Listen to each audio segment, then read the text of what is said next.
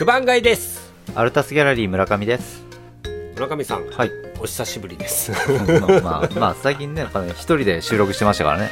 うんあのまあ修行みたいな感じですけど修行。あ、でも、あの、マイクの精度良くなったんじゃないですか？すごくいいね。です、うん、あの、聞きましたよ。あの、はい、一人、一人、一人語りでしょ 一人語りコーナー。うんうん。まあ時間的にはね短いけど、まあああいうのもたまにはいいんじゃなかろうかということでそうっすね。うんなんかね、自分も機会があればね、なんか一人語りやってもいいのかなと思いましたけあいいですねど。いや、まあまあ、わかんないですけどね。いやいやいや、はい村上さんぜひ期待してますよ、それはい。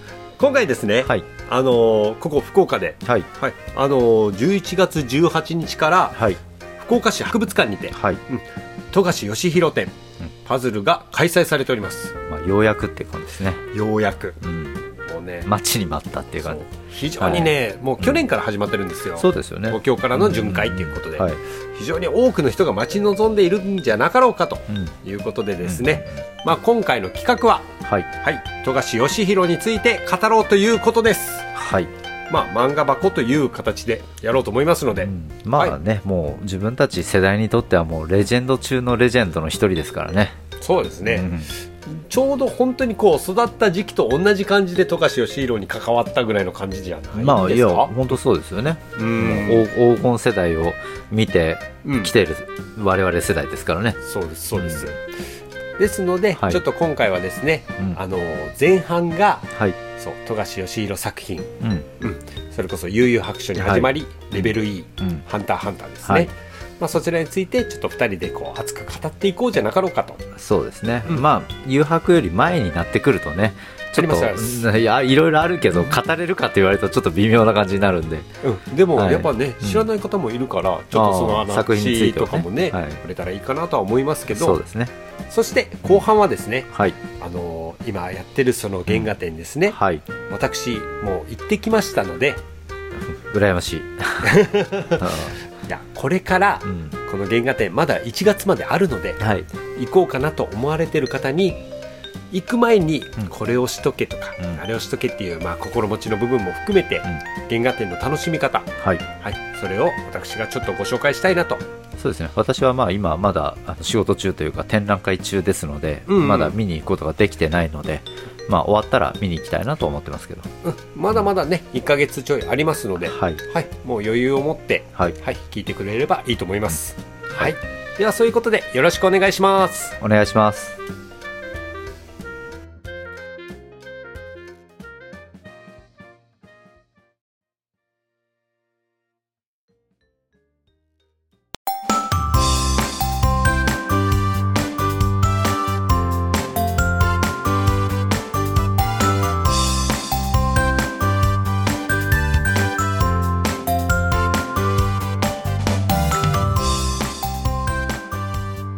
福岡から漫画の魅力や情報を発信するポッドキャスト番組「満腹ラジオ」のお時間です。漫画複製原稿コレクターの九番街とアルタスギャラリー村上博文の2人がテーマに沿って浅く深く漫画談義をしたり時には福岡を拠点に活動するさまざまなゲストをお招きし活動内容の傍ら秘めたる漫画愛を聞き出すために九番街が出張収録する回もございます。盛り上がりすぎてリスナーが置いてきぼりにならんようちゃんと引っ張るけんついてきんしゃいね。それでは始めましょう。今週の満腹ラジオはこちら。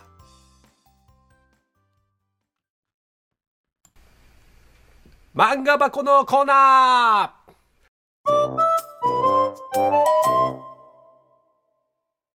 こちらはですねテーマに沿ってフリートークをバリバリ喋るコーナーです。はい。はい。もう今回は特にですね、ちょっと二人、すごくやっぱ育った世代の漫画なので、はい富樫義弘についてバリバリ喋りたいと思います。そうですねはい。まあまあねある意味我々の子供の時うん。の青春時代をね共にうん。あの歩んできたじゃないですけどまあ必ずそばにうん富樫先生の作品があったみたいな感じですからね村上さんは、はい初めて富樫作品に触れたのは何歳ぐらいの時、まあ小学生ですよね。小学生の時に悠々白書を見てたっていう感じですね。ああ、そっか。はい。そっか。まあリアルタイムリアルタイム世代ですからね。ちょっと上だから僕はうん。中学生の時にうん「スラムダンクと悠々白書に触れてっていう感じだうん。うんから、ですよね。そうそう、うん確かに。だから自分は小学生の時でしたね。うん、うん。いや非常になんか分かりやすくストレートに面白いと言える作品だったから、うん。うん、のめり込みやすかったですね。そうですよね。あと、やっぱり悠々白書がねすごくこう、メディアミックス展開が盛んだったじゃないですか。ああそうそうそうそう、まあ、ドラゴンボールもそうですけど、ん。悠々白書もね、あの、アニメだけじゃなくてゲームだったりとか、うん。いろいろ発売されて、うん。うん。そのあたりがすごく、あの、印象深いので、まあそれこそジャンプ黄金期を作った、うん。特にそのトップ3と言われてる作品の一つですので。そうですね。うん、だからまあそれと同時にやっぱ富樫作品にずっと今でも関わってるっていうか、まあ同じように成長している、はい。うん、やっぱ目の超えた我々でも今でも富樫作品が面白いっていうのが、うん。うんあ、でも今それで話しててちょっと思い出したんですけど、はいはい、悠々白書って、うん、ファミコンジャンプには参加してなかったんですよね。ファミ、ファミコンの。そうですね。まあまあ思い返してみれば、そう、ファミコンジャンプ2に、うん悠々白書のユースケは参加してないんですよ。だからやっぱりあの時の黄金期世代ではあるんだけど、その後期の方に入るんですかね、悠々白書は。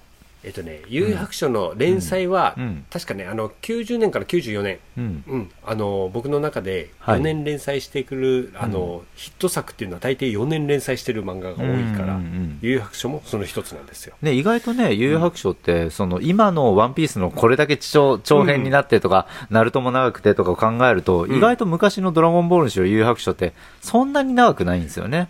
まあそう、長くはない。うんそう。長くないのに、こんだけやっぱ記憶に残っているっていうのは、すごい密度がね、濃かったっていう。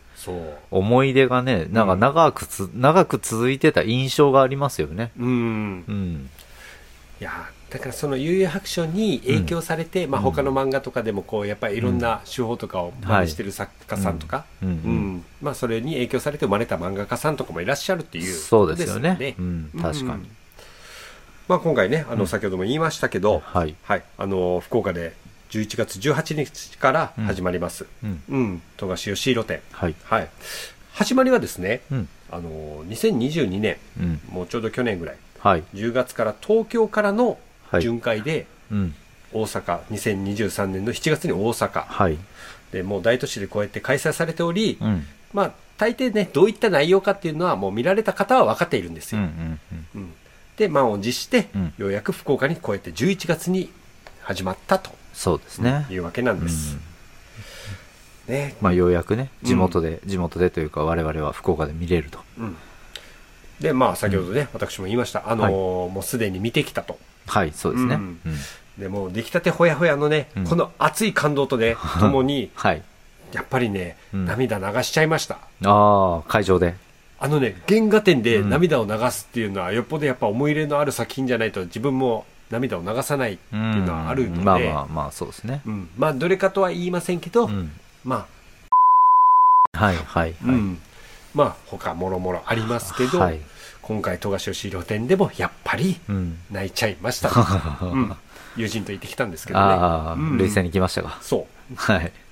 いいですね。まあ、それだけね、感動させてくれる場所がどこだろうと、うん。もう、こちらに訴えかけてくる漫画ってすごいですよね。いや、本当にな泣かないぞって思っても多分泣いちゃうでしょうね。泣いちゃう泣いちゃう。んうん。まあ、はいですので、はいまあそのね、良さとかうん楽しみ方は後半にとっておいて、はい。まずは前半、うん。うん、思い出をそう、富樫作品についての思い出を語りたいなと思います。そうですね。はい。まずはね、ウィキペディアからちょっと抜粋した情報を載せます。はい。はい。あの、富樫義弘先生について、うん。1966年4月27日生まれの、はい。はい。もう現在ね、57歳。うん。うん。ね、奥さんはね、もちろん有名な、はい。あの、セーラームーンの作者、竹内直子先生です。はいうん。はい。で、デビューはね、1987年。うん。あのー少年ジャンプ、週刊少年ジャンプのうんウィンタースペシャルで掲載された、とんだバースデープレゼントっていうタイトルのうん。読み切りでしょうね。うんそれでデビューして、はい。はい。あの、もう僕はね、一番最初に知った作品があるんですよ、うん悠々白書の前に。はい。うん。それが1989年、うん。週刊少年ジャンプで開始した、天でショーワルキューピッドうん、そうですよね。うんうん自分もね、これ名前は知ってるし、もちろん今見てますよ。内容は知って、今は見てますけど、うん当時はう、んやっぱり悠々白書から入ってたので、うんあの、悠々白書の作者さんが書いてる漫画っていう認識だったんですよ。うーんうんそうだよねそう。だから、天でショワルキュービットをやった作家さんが悠々白書を始めたっていう認識じゃないんですよね。逆バージョンで見てるんで。多分ねあの、うん今の子たちは、うんほらトラブルっていう漫画あったじゃないですか。あれをまあね、ああいう感じのノリを富樫さんが書いてるようなイメージあります、うんそうですね。ですので当時同時に連載してた中では、うん。あの桂正和先生のはい。ビデオガールっうんうん。うん。はいはいはい。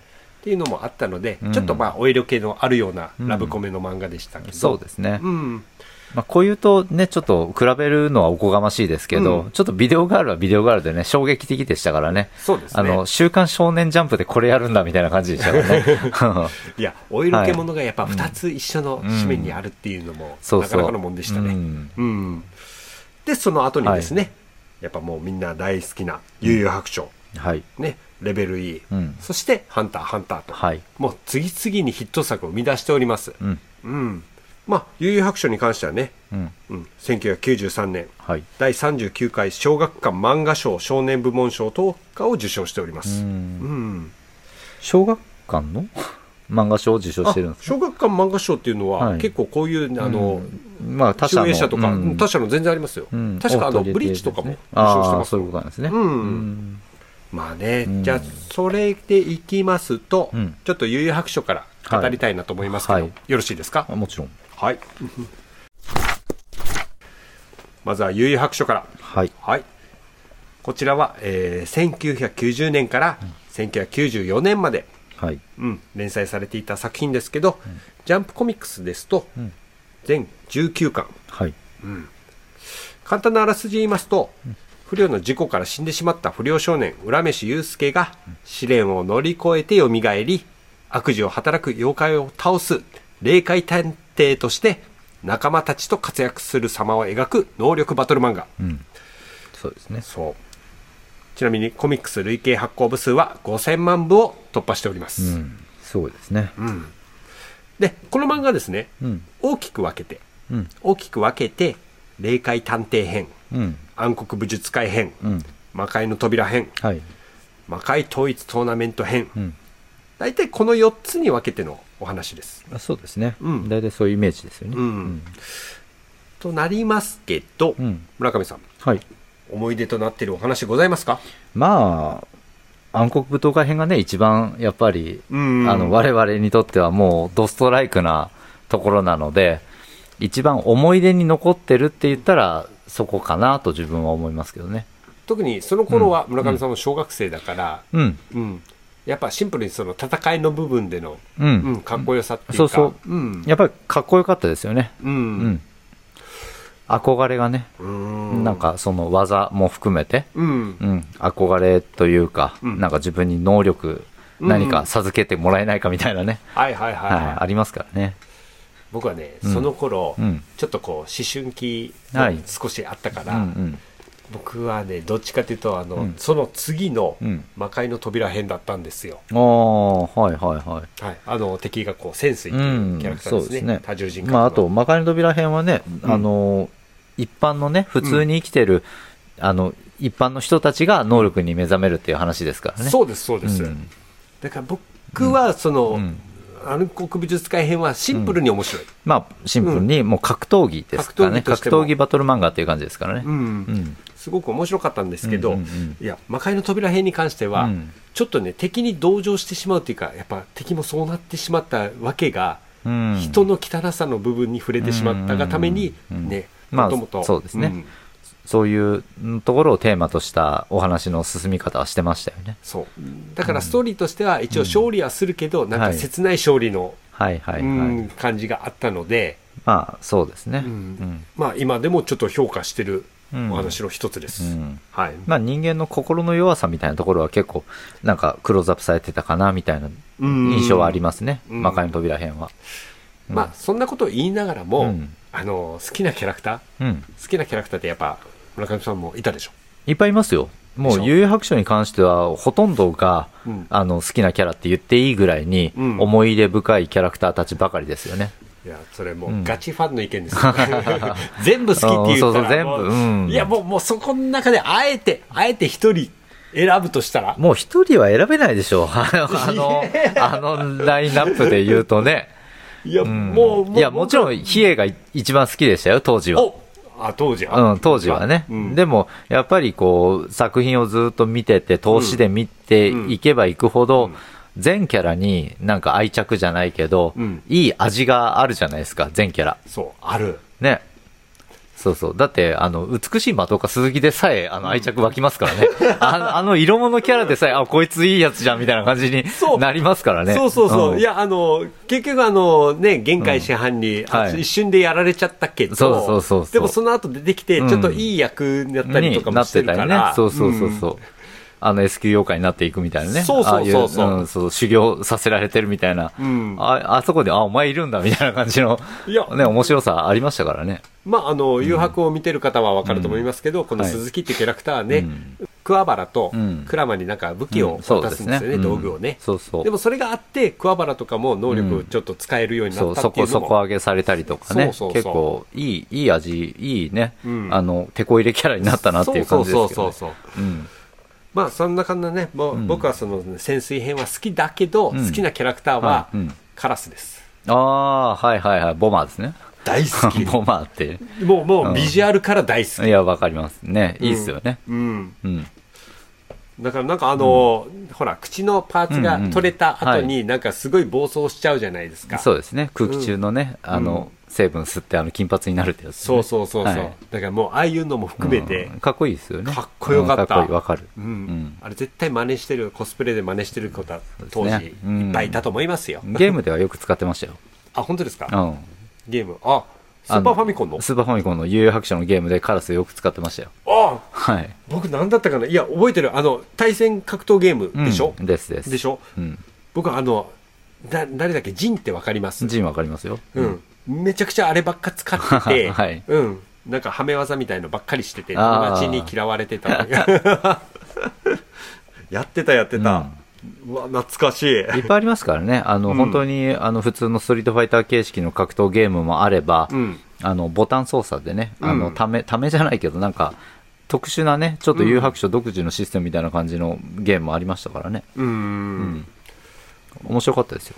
まあ幽白書は特に、うん。もうあんだけ盛り上げて盛り上げて盛り上げてですよ、うんうん。はい。結構ラストはあっさり終わったじゃないですか、そうですよね。うん。うん。まあ、あれについては、うん。当時も自分もまだうん中学生、高校生ぐらいのレベルだったので、はい。あこういうめん漫画の展開は新しいなと思ってたんですよ、うんうんうんうんでもなんかこんだけ人気なのをうん。バッサリとこの打ち打ち切るじゃないんですけど、うん終わりに向かわせるっていうそうんの先生の気持ちうん。うあったんだろうなっていろんな葛藤があったんだろうなとは思いました、うん、そうですね。どう、うんどうなんでしょうかね。あの、いや、別に終わり方はあれで、あれで納得なんですけど、うんあの、誘白書の終わり方はあれでいいと思うんですけど、うん続けたかったのか、それとも、続けるのが嫌で、ね、とりあえずもう風呂敷畳んだみたいな感じなのか、まあ、てか別作品作りたい、ハンターハンター作りたいみたいな感じだったのか、うんどっちなんだろうな、みたいな。うん。でまあね、うん有白書はまあそういった感じで終わりましたけど、うんその後に始まったはい。レベル E、はい。うん、こちらはうん95年から97年で、うん。だいたい不定期な連載だったんですよこれ。まあね、あれはどっちかというと、なんか短編集的なね、うん。感じの、うん、なんか長期連載っていうものを意識してない感じはありましたからね。だいたい月1ぐらいだったらしいです、うん。ですのであのコミックスにしても全3巻なんですよ、そうですね。う。うん。んまあ、簡単なこちらあらすじを言いますと、うん。はいえー現代の地球を舞台にうん。いたずら好きの宇宙人はい。バカ王子によってうん引き起こされるうん宇宙規模の珍事件を、うんまあ、愉快痛快にうん集ったドタバタ SF コメディです。はい。うん。はいあの、う正直言っていいですか、うんレベル E ね、うんあの僕当時その紙面でも読んでましたけど、はい。うん。ちょっとね、うんついていけなかった感はありましたあ、で当時すか。うん。うん自分はレベル E は大好きな、あの、本当に富樫作品の中でも結構上位に入るぐらい大好きな作品で、でさっき自分はあの長期に続ける気がない感じだったって言いましたけど、はいはい。それは編集部的な判断だなっていうのが思ってて、うん。逆に言うと富樫先生は多分やりたかったんだろうなっていう、あの富樫さんにやっぱりこう悠々白書であれだけのね、うん。あの功績を残してるから、うん。好きにやっていいよって言ってやらせうん。てあれになったんじゃないかなって思ってるんですけどね。それはすごくありますけど、うん。いや、今になって思えば、うん。レベル E のレベルの高さうん。はすごく評価してます、僕も。うんそうそう。だけど、うん。当時まだね、うん。僕も読んでて、ちょっとついていけてない感があって、はいあの、漫画のそのストーリーがう、ん。すごくやっぱ急にオムニバス形式だったじゃないですか。うんはいはい。だから、なんかちょっと振り回されてしまって、うん。うん。だから、あ、これ結局その面白い醍醐味はどこなんかなっていう、その悠々白書からのうんうんうん。全くベクトルの違う漫まあそうそう。画の感じが確かにしました。ね。そうですよね。うん。うんだけど、うんやっぱ改めてうん見ると、やっぱ、うんその富樫先生のやりたかったことが全部アイデア、ですよね。漫画家って基本的にそのアイデアって溜め込むじゃないですか。うんはいはい。それを全部詰め込んだ作品かなとうん思いました。そうなんですよね。なんかすごく自由自由じゃないですか。うん。いいいい意味で自由だなって思ったし、うんこれが富樫先生がやりたかった、うん書きたかった漫画の片鱗なんだろうなと、全部がやれてるとは思わなかったけど、うん。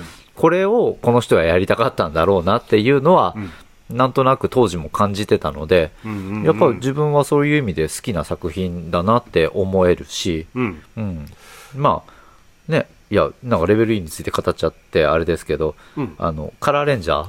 回があったじゃないですか。もうね、あれは自分当時から一番好きな話だったので、うん。まあ自分がね、ゲーム好きだったっていうのがあって、うんあのカラーレンジャーのあのゲーム的ノリうんが好きだったので、うん。ううんんあの話は大好きなんですけど、うん。でもね、その後、いろいろね、ハンターハンターも含めて見てると、あ、結局これやりたかったんだろうなって思うので。あのーうまあ本当改めて読むとですけど、うんうんあの結構セリフの多さとかう、んうん、あの本当ね後々の「ハンターハンターの」うん。あのプロトタイプとして描かれそうな感じの内容っていうのが、うん。レベル E で描かれてるんですよね。そうですよね、うん。そのいろんな話でね。そうですそうです。う。ん。まああのそれこそ話の途中で出てくるうん。マクバク族みたいな話、宇宙人の話あるんですけど、もうあれとか完全にあのありへんで使用できそうなビジュアルのキャラクターとかもいっぱい出てきてますし。ううん。んあとやっぱ1ページにわたるそのセリフの多さ。ん。そうそう。もう今の富樫作品といえばこれみたいな感じになってますけど、うん。レベル E ですでに。出てますよね。出てました。なんか考えさせられるみたいな、このこのこのキャラクター同士の関係性だったりとか、うん。ここでこういう行動を取るからこういう風な感じになっていくんだみたいなのの 説明だったりとか、そう。うん、すごいね、後に続く流れになってきてるなっていうのはあるし、うんうんうん。うん。ほら、幽遊白書も、うん。ラストどっちかっていうと書き込みの量はそこまで多くなかったんですよ。うん、はい、それがレベル E になって、うん。えげつないほど書き込みの量がすごくて、はい、はい、はい。うん、改めてうん。やっぱあの忘れた時にこう読み返してみたらう、ん。うん、あレベル E なんかもう最初から最後まで手を抜いてないんだなっていうのが。うん、これは個人的な感想なんですけど、はいあのこのひょこの評価というか、こういう言い回しが、俺は間違ってる可能性はあると思って話すんですけど、はいはい。悠々白書は、うんもうキャラクターが出来上がっちゃってたから、うん。要は、キャラクターが勝手に演じてる感はすごくあるんですよ。あ、もう。最後の方。もう、もう、んそう。だから、富樫さんがこうやりたいとかじゃなくて、うん。うんユうスケだったらこう言うだろうとか、はいはいはい桑原だったらこういう行動を取るだろうみたいな、うんもうキャラクターたちが勝手にストーリーを進めていってるっていう風にななるって感じがしたんですよね。そうですね。で、それが、じゃあ、富樫さんが世界観としてうん描きたい世界観が描けるような世界になってたかっていうと、と、それはちょっとできなくなっちゃってたんじゃないかなって思うんですよ。もう誘白の最後の方は。うん、まで、あ、うん。ね、やっぱりどっかでやっぱ書き切ったカウントでいうのは分かってたので、そう。でそういいう中でレベル E が始まった時に、うん。逆にレベル E はルールだったりとか、うん。こういうお話を書きたいだったりとか、うん。そのまさにこういうことをやりたいっていうのが詰め込まれてるから、うん。逆にキャラクターにそのええーとキャラクターが勝手に喋るというよりは、うん。そのルールに基づいて演じさせてたみたいなうん。感じはなんとなくああるなって思うんですよね。言い方変えれば、うん富樫義弘劇場。そうそう、劇場っていう感じで。うん。でも、それがそれで面白かったし、うん。うん。あだからそう、うんまだねじゃあその自分の中ではその漫画としてはこうあるべきだっていうのがなんかどこかでね強くあったと思うんですよ、うんだからレベル E っていうのが、うんその流れをちょっと無視してたところもあって、はい。うん、だからあこれでいいんだっていう感覚とともに、うん。やっぱそれについていくのが、うん。あのちょっるすごく迷ったところもあったんですよ、うん。今はすごく面白いと評価できます、うん。でも当時はちょっと僕はまだまだ未熟でしたね。うん。いやいや、ね、でも、全然ね、うん。感じ方は人それぞれなんで。うん。いやだからね本当、レベル E はね。あの大人になった今読んでも面白いと。面白いですよね。何回も再評価できる作品です、アニメもありますしね。ありますしね。うん、そう。すごいですよね。メディアミックスがね、いろいろアニメもそうだし、ゲームもそうだし、うん、やっぱりこう、その、いろんな、ゆその、富樫義弘ワールド、ワールドすごい。ね、ううん。ん、を保管してるというか、うーん。だってなんか大人の方が逆にレベル E を評価してる人たち多いでしょ、ああ、でもそれは当時からそうだったんじゃないですかね。そう当時読んでた人が大人になって、うん。ね。やっぱ今でもレベル E はすごいって言ってる人たち、うん。あちらほらね。聞きますもん、まあ、良くも悪くも玄人向けというか、まあそうですね。ね、うん、まあね、言い方悪いと、なんかちょっと玄人ぶりたい人が、いいよねって言いたいっていう気持ちはわかる。漫画通が、うん。自称漫画通がね、うん。そうそう。うん、言いたいっていう気持ちもね、あれいいよねって言いたい気持ちもわかるし、自分もそういうつもりで言ってた部分も昔はあったんだろうなと思うし、うん、でもね、今はやっぱり純粋に、うん。あの漫画の、うん。漫画としてうん。いろんな技法やストーリー展開も含めてうん。込められたものとかを見てるとやっぱすげえなって思うし、思いますね、うん。あの誘白色を全然出さなかったっていうのもあるかもしれない。そうですね。うん。うんうんうん。だからまあ正直、まあレベル E はそうやって今でも、はい。うんうん。評価高いのも分かる気がします、うん、うんそうですね。うん。うん、そしてね、うん。最後。うん、現在も連載中であります「はい、ハンターハンター。はい、」まあ、こちらはうん。98年から、はい、うん。もう「ワンピースとほぼ同じぐらいの時に始まっております、はい、で現在は37巻はい。まで出ておりますけど、うん。はい おかしいいや、おかしい。ワンピースと同じぐらいに始まってるのに30何巻って。それはもうあのほぼほぼ国民の全員が知ってるんじゃなかろうかとそうです。あれ、ワンピースって今何巻ね、出て、106、7、まあまあ、それぐらい出てますね。うん、もう200巻近く。200巻近くはこっち亀かな。いや、でも本当ね、いや、なんで37巻かっていうのも、はい。うん、とかし仕事しろとの名言でもおやす、おなじみですけど、そうですね。めそれ名言になってますよね、確かに。うん。いや、もうそれぐらいやっぱ長期休暇を取ってた時期が、そうですね。ん。まあでもね、あれはご本人のね、体調というか、あの腰の問題だったりとかね、本当ね、いや、辛いっすよ。う、うんん、仕事ね、本人も書きたくて、うん。いろいろアイディアも練ってただろうけど、うん。それがやっぱ筆でね、うん。あのペンが握れない、書けない苦労とかね、うん。そういうのはあるでしょうから、うん。まあ、ファンとしてはね、もう待つだけっていう。うん、うん。まあ、こちら、あらすじをね、はい。ちょっと言わせてもらいますが、はい。主人公の少年、ゴンフリークスがまだ見ぬ父親のジンと会うため父の職業であったハンターとなり仲間たちとの絆を深めながら成長する様を描いた冒険活劇、はい。まあ、シリーズ累計発行部数ですね、うん。もう今デジタルというのもありますので、あはいはい。それを含めて8400万部。おおすごいですね。うん。突破しております、うん。でこちらあの有白書みたいに、まあ、はい。大きく分けてですね、うん。現在あの、ハンター試験編から始まって、はいはい。うん。ゾロディック系、そしてあの天空闘技場編、はい。そしてその後ヨークシン編、うん。そしてその後グリードアイランド編はい。そしてその後キメラアント編、うん。そしてその後会長選挙アルカ編うん。そして今やっております、暗黒大陸王位継承編と、はい。うん、まあ37巻ともなれば、うんいろんなまあねシリーズでうんうんうんいっぱい出ておりますけど、はい。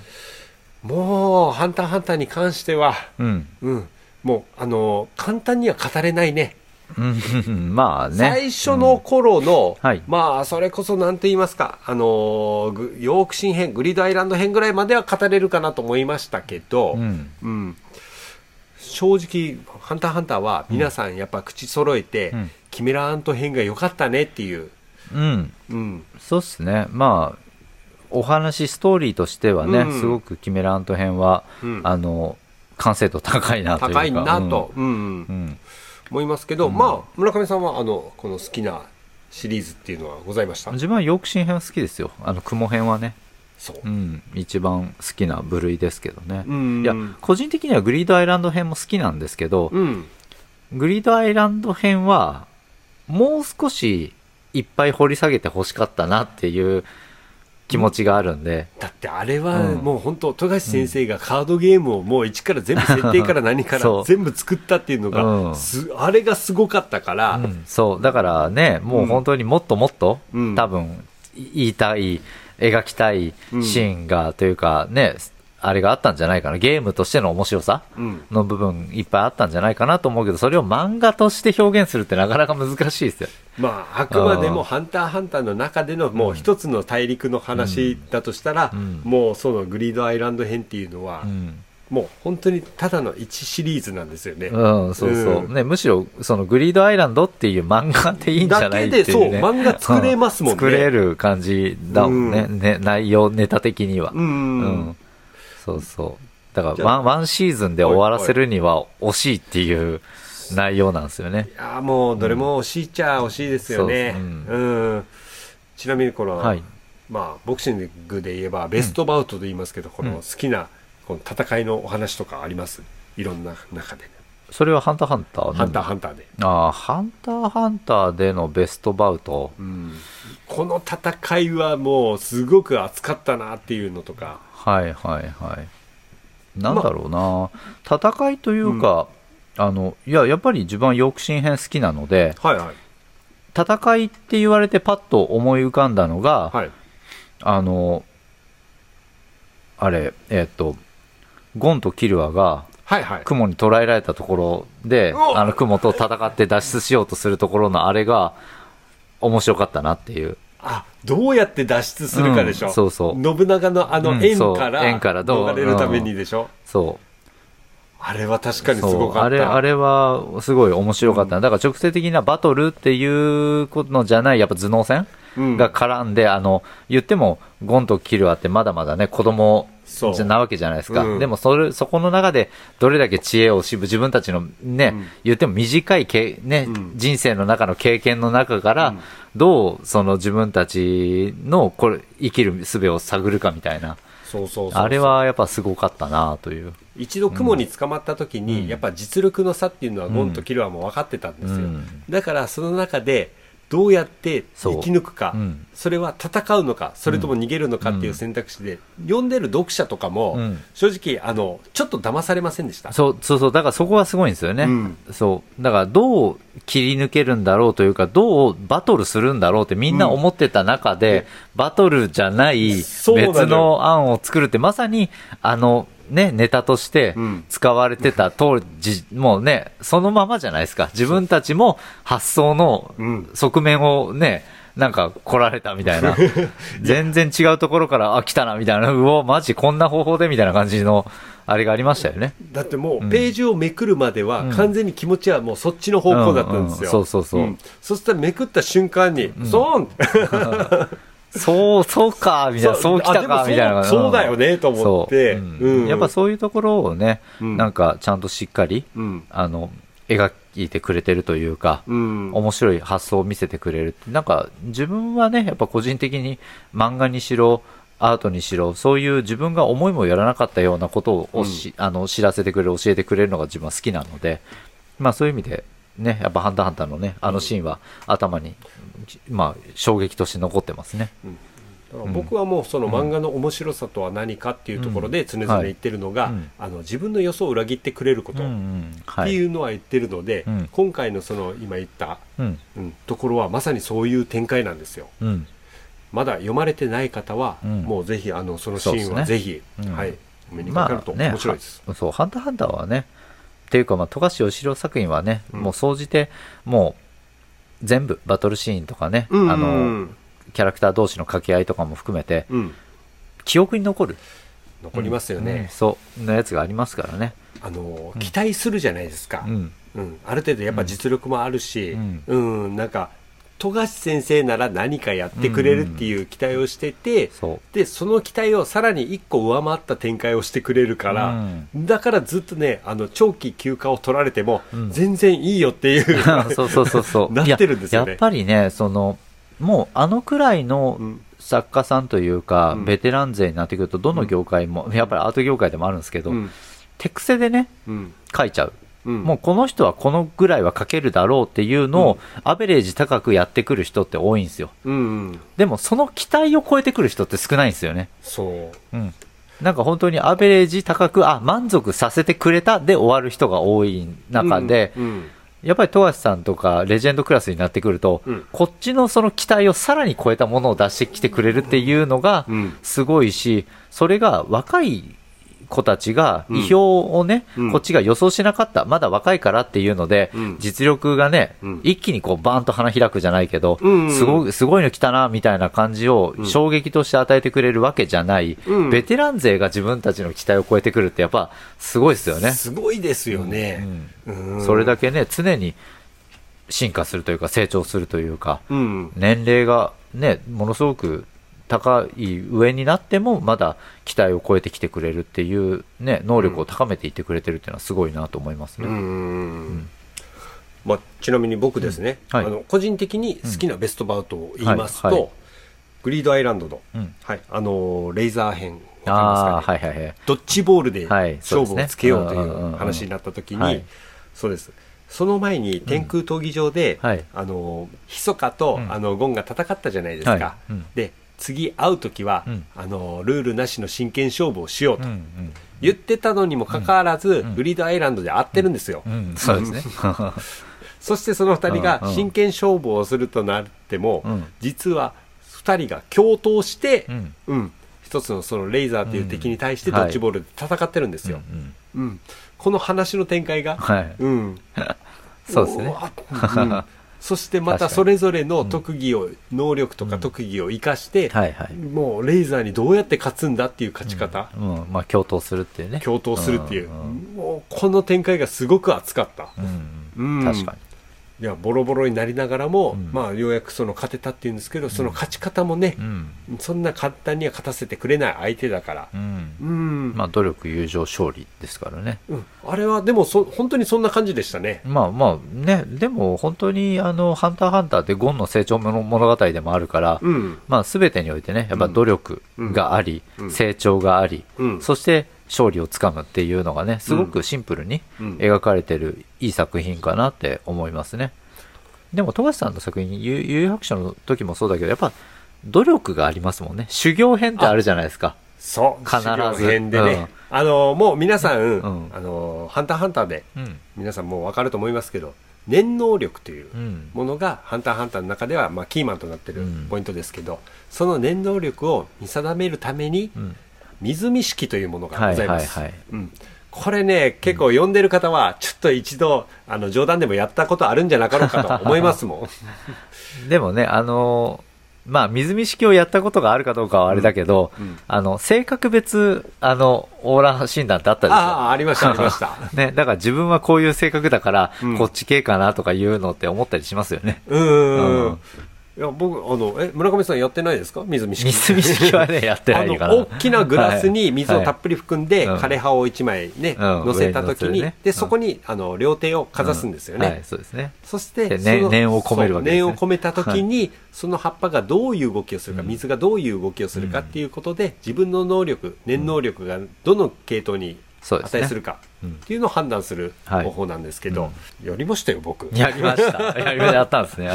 え、どう、どうでした？え うん多分まあ風が吹いてちょっと揺れたあからああー、そうですか。いや、でも、でも普通そっちしかないんだ。現実で言うとそういう動きしかないやん。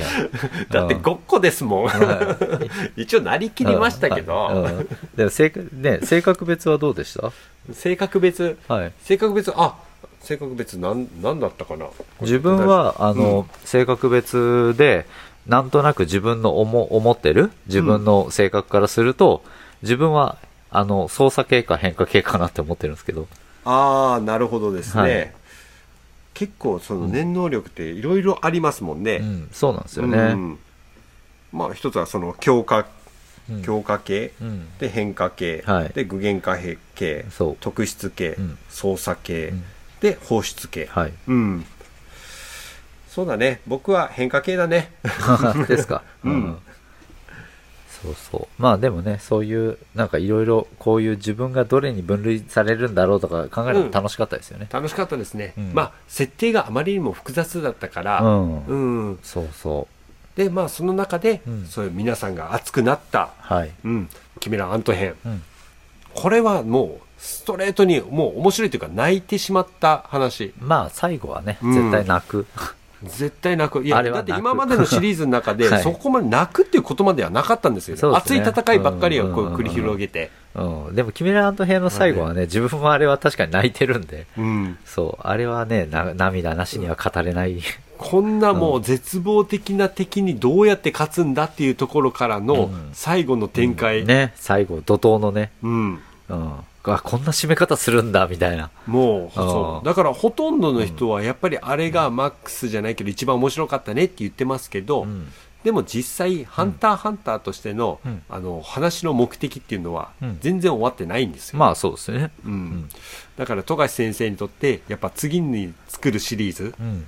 っていうのが、うん。このキメラアント編を、うん。まあ超えるってわけじゃないんですけど、うん。また別のベクトルでもっと面白いものを作り上げたっていうのが、これが僕は全然想像しなかったのがそうやって会長選挙編とはいアルカ編っていうのをダブルタスクで同時に進行させたっていうことなんですよ。あーはいはいはい。うんうんそうですね。うん、だってもうすでにね、うんゴンはもう瀕死の状態でうん。それでもあの当初の目的であるお父さんに会う、うん。うん、っていうことをまだなしてなかったから。まあどうなるんだろうみたいな。どうなるんだろうかっていうところでしたね。うん。うんそしてさらにすごいのが、うんその次のうん暗黒大陸、はい王位継承編、はいはいうんゴンいないんですよ。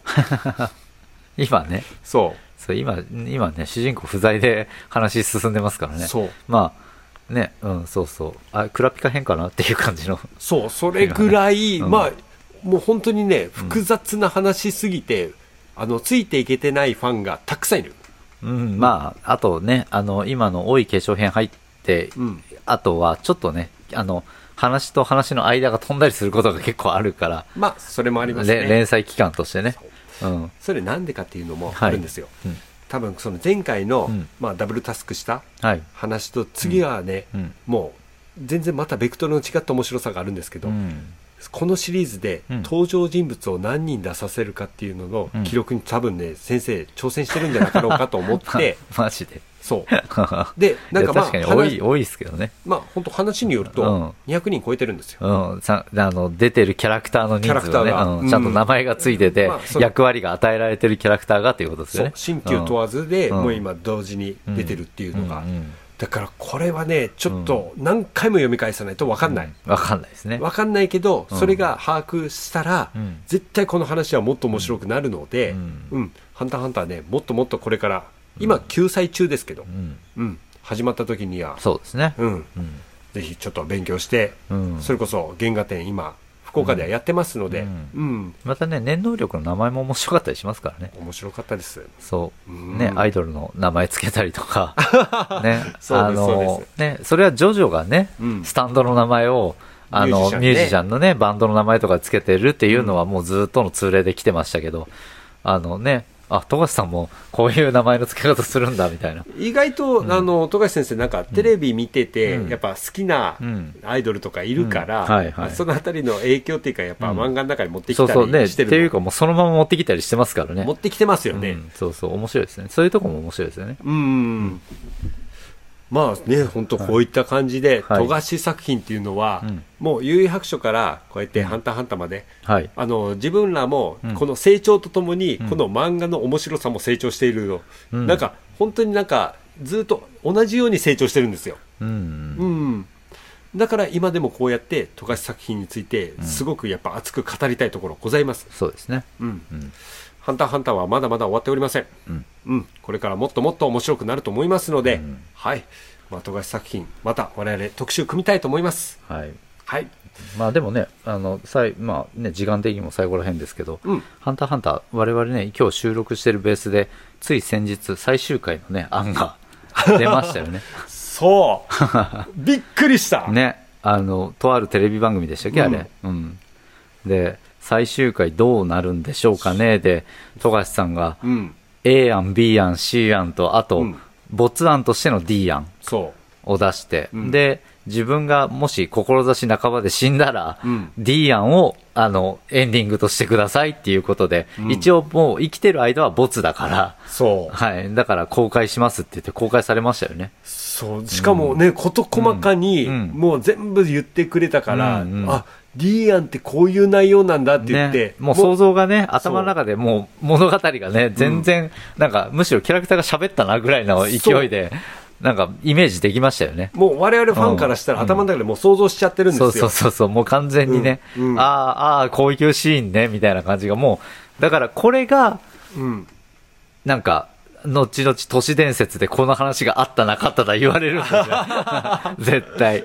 ただ、うん富樫先生が生きてる間に、うんもう、もう連載が終わるとなると、うんリーアンは出てきませんと。まあそうそう、ううんん。ですね。うん。幻の、幻のエンディング案ですから。まあ、おそらくうん、誰かが同人誌とかで書きそうな気はしますけどね。ね。うん書くかもしれないですね。ううんん。幻のドラドラえもんエンディング案じゃないけど。いや、もうまあ本当ね、うんこの特集を組む、本当先日の話だったからびっくりしましたね、うんそうですよタイムリーすぎて。うん。そう、タイムリーでね。うん。うん。でもあれはあれですごいいいシンプルなというかね、うん。あのまあ、あれがエンディングと言われても納得がいくエンディングではあるなという、うん。うん。でも番組内でうん、富樫先生はうん、あのー、賛否両論のうん。美がめちゃくちゃ多い C 案。そうそうそうそう。をやりたいってたので。やりたいって言ってましたよね。ぜぜあそれをやってほしいとそう、僕らはそれをぜひ見たい。そう。絶対それを見たい、ううん。んなんじゃこりゃっていう。そうそでも、富樫先生だからきっと何かやってくれる。う、う。ん。はい。でしょうね。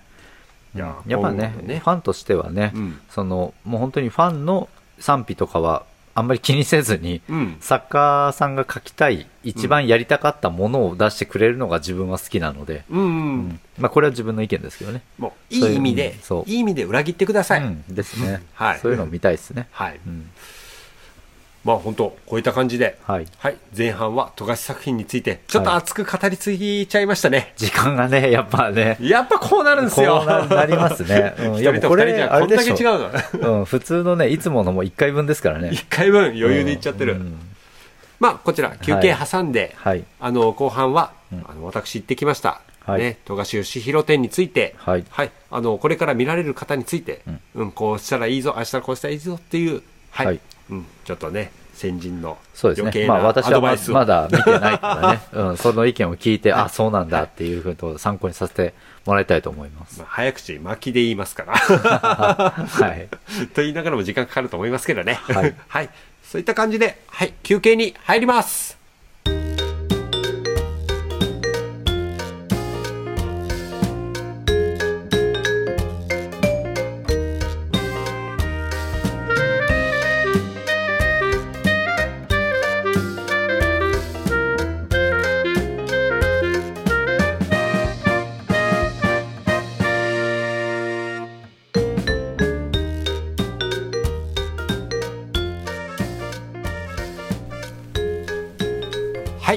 というわけで、あの、休憩が終わりましたけど、はい。思い返してみれば、はい、前半、喋りすぎましたね。いやまあね今本当に丸々1本分ぐらいの勢いですよ、うん。うん、やっぱあの1時間オーバーでね2本続くと大変なんでねそう。二人で喋るとやっぱりこうなるんですよ。でもこれでもね多少抑えてますけど、ね抑えてるうんう。ん まだまだいっぱい言いたいことはあるんですけどねそう。そうん。まあ、そんだけ、あの、富樫先生にすごく関わってた二人ですので、うんまあねその、同じようにこう、青春ですからねそうそうそうそうそう。はですので、うんあの、今回は前半分だけにして、はい、はい、あの後半をちょっと23日後うんうん、にまた上げるという形でお送りしようと思います。そうですね。まあ、はい。1本をね1時間以内ぐらいに収めるのがちょうどいいですからね。そうですね。はい。ですのであの先ほどもあ先ほどのオープニングでも言いました。はい。後半はあの富樫義弘展についての見方。はい。はい、こちらは私がね、あのナビゲートをするような形でちょはいっと言いますので、はい。はい、後半もお付き合いくださいませ、ん。はい。それでは後半をお楽しみに満腹ラジオの情報は満腹の X 内で発信しております。番組へのご意見ご感想は X の DM にてお便りお待ちしております。聞いてくれた方は Spotify をはじめその他のプラットフォームでの番組のフォローもよろしくお願いします。それでは満腹ラジオまた次回にお会いしましょう。